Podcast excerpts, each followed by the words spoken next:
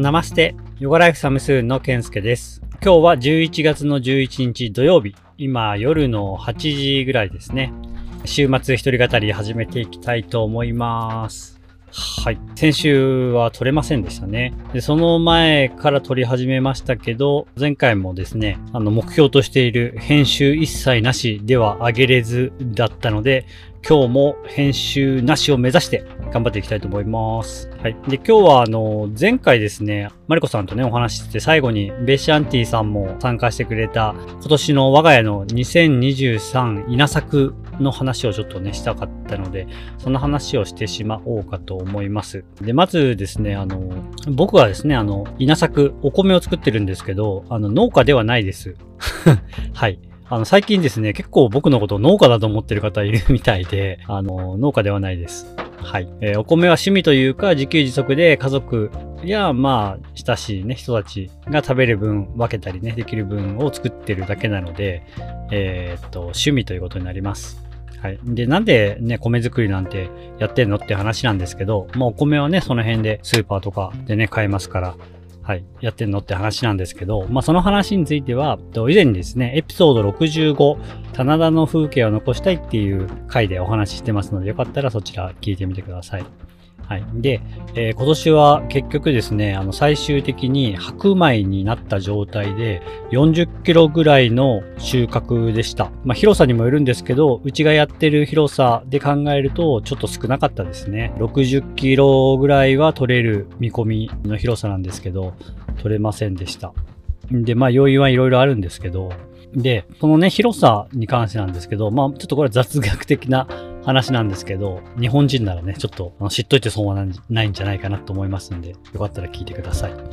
えっ、と、まずね、あの、広さって、田んぼの場合、一旦とか聞いたことありますよね。で、一旦って約1000平方メートル、300坪ぐらいなんですよね。で、一旦の広さで、玄米で400キロ、白米で360キロぐらい取れますよって言われてます。で、当然品種とかね、あの肥料どうすんだとかそういうのによって変わるんですけど、まあ、日本の平均ってことだと思います。で、えー一単より一個下の単位が一世二世っていう単位があるんですけど、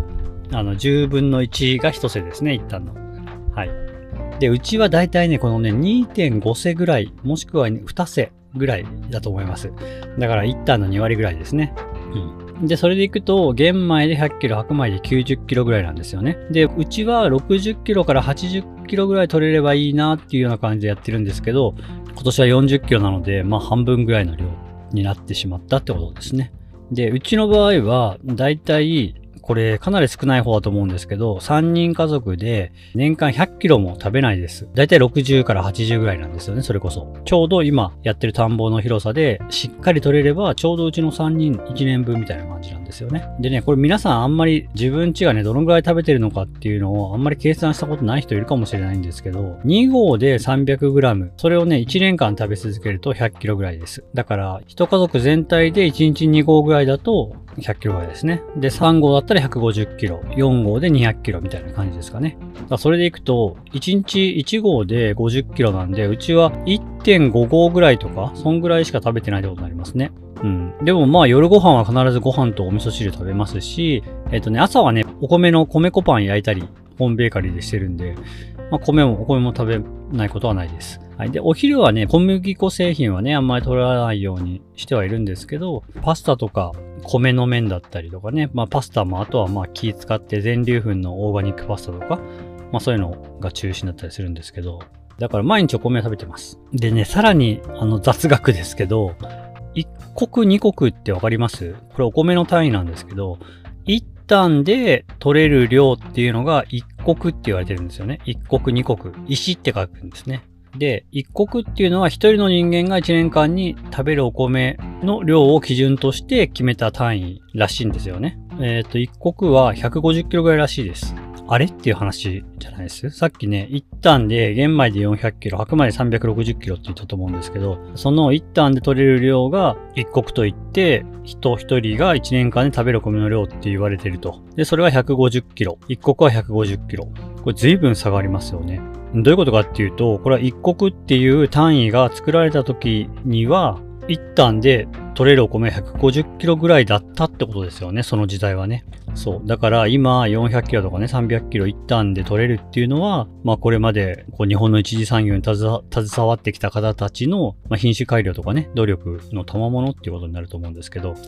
らね、昔に比べれば今年のうちの田んぼでも全然少なくはないとは思うんですけどね。はい、ということです。でね、こういった雑学みたいのも、あの、田んぼ始めてね、知るようになったので、すごく良かったなと思います。はい。で、今年から人を集めて、ワークショップみたいな感じでね、あの、田植えイベントとか、稲刈りイベントっていうのをやったんですけど、食に関することをいろんな人と一緒に考えていくっていうのは今年の我が家のテーマの一つだったんですよね。そう。で、この収穫がね少なかったっていうことなんですけど、よくね、スーパーで5キロぐらいでお米売ってますけど、そのお米で言えば8袋分ぐらいしか取れてないんですよね。で、5キロ、まあ仮に1000円台とかでね、スーパーで売ってますけど、買ったら40キロ買っても、まあ1万、2万いかないと思うんですよね。で、それに対して、今回その40キロのお米のために僕がかけた労力、えー、っと、だいたい4月ぐらいから、えー、10月ぐらいまでほぼ毎日朝田んぼに通って、で、まあ、通ってね、チェックだけの時もあれば、こう1時間2時間作業することもしょっちゅうありましたし、えー、それ以外に田植えとね、稲刈りでは、毎回10人以上の人で集めて、約半日作業してもらったりとかしているんですよ。それで40キロですよ。うん。買ってしまえば2万円でお釣りが来るような量の米を作るのに、それだけの労力がかかってるんですよね。じゃあ何のために作ってるんですかっていう話になるじゃないですか。で、まあその理由はね、前のエピソードでも話した通りなんですけど、そのぐらい大変だよっていうことをみんなに伝えたくて、今年はたくさんの人にお手伝いをお願いしたんですよね。まあそういう話もね、以前しましたけど。そう。あ、で、あとね、それ以上に今回やっぱりすごく感じたのは、この少ない収穫だったことをどう受け取るかっていうことだと思うんですよね。まあ通常のね、平均でこの広さで取れるようより少なかったってことになれば、なんで少なかったんだろうって考えるじゃないですか。で、それを考えたときに、じゃあ、草取りがもっとできたら、ね、養分がその分お米に行ってもっとたくさん実がついたんじゃないかとか、こういう肥料をあげればもっと見つけが良かったんじゃないかとか、土はもっとこういう風な土にした方がいいんじゃないかとか、いろいろ考えたりするわけですよ。で、これって多分今までも農家さんたちがずっと頭を悩ませたことだと思うんですよね。で、まあそのおかげでね、戦後に日本の一次産業を支えてきてくださった方たちのおかげでね、あの日本っていうのは上、上で死ぬ人とほとんどいないじゃないですか。そういう飽食？まあいい意味で食料がね、十分に行き届いてる国になってますけど、でも、でも食料廃棄とかいろんな問題もあったりしますよね。でもなんか、じゃあ収量が少ないからこれを増やそうって思ったら、いろんな方法があると思うんですけど、やっぱり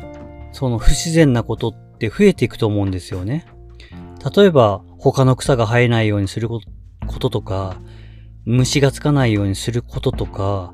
本来、その稲が持ってるポテンシャル、このぐらい実をつけられるっていうポテンシャルを無理に、例えば、ちょっとこれ詳しくわかんないですが、想像で、想像で話しますよ。あの遺伝子組み換えをしたりだとか、そういう何かしらの操作とか不自然なことをして、実をたくさんつけたりさせたりとかしてきたわけじゃないですか。うん。だから、その自然に逆らおうとすると、やっぱりどうしても歪みが生じてしまうと思うんですよね。まあこれは僕の、持論みたいなところはありますけど、だから多くを求めないことが間違った方向に進まない。米の収穫量を増やすこと、食物の収穫量を増やすこと自体は別に間違ったことではないと思うんですよ。でもやっぱり、ある一定のところで満足をしなければ、上をどんどん求めるじゃないですか。で、求めようと思ったら無理がどうしてもかかるんですよね。うん、だからそういったことも今回また学んだなって思いました。来年どうやってお米をもっとちゃんと増やそうかって思った時に、そのためにすることを見誤らないっていうことが、これから僕らが長く米を続けていくために大事なこと、それは持続可能っていう意味でもそうだし、うん、そういう意味では、まあ農薬ってこともそうだと思うし、不自然なことをすることは持続可能ではない。どっかで破綻するっていうことだと思うので、改めて、本当何でもそうなんですよ。無理にコントロールしようとすると、やっぱり歪みが生じるんですよね。そういったことを改めて今年は実感しました。そしてみんなにね、手伝ってもらって、今言ったようなこととか、うん、僕がなんで稲作やってるのかとか、あと、やっぱりこの大変さを知ってもらうっていうことで、たくさんの人たちにね、手伝ってもらえて、それを感じてもらえたので良かったなと思ってます。で、今年はね、あともう一つ食に関することをみんなに伝えたいなと思ってることがあって、まあそれはまた後日話すと思いますけど、あの、そうやってね、食に関する、えー、例えばアイルベーダの養生とか、そういうことだけではなくて、僕らのね、普段何気なく食べている食べ物とか、食そのものについて考えるようなお話もしていけたらなと思っています。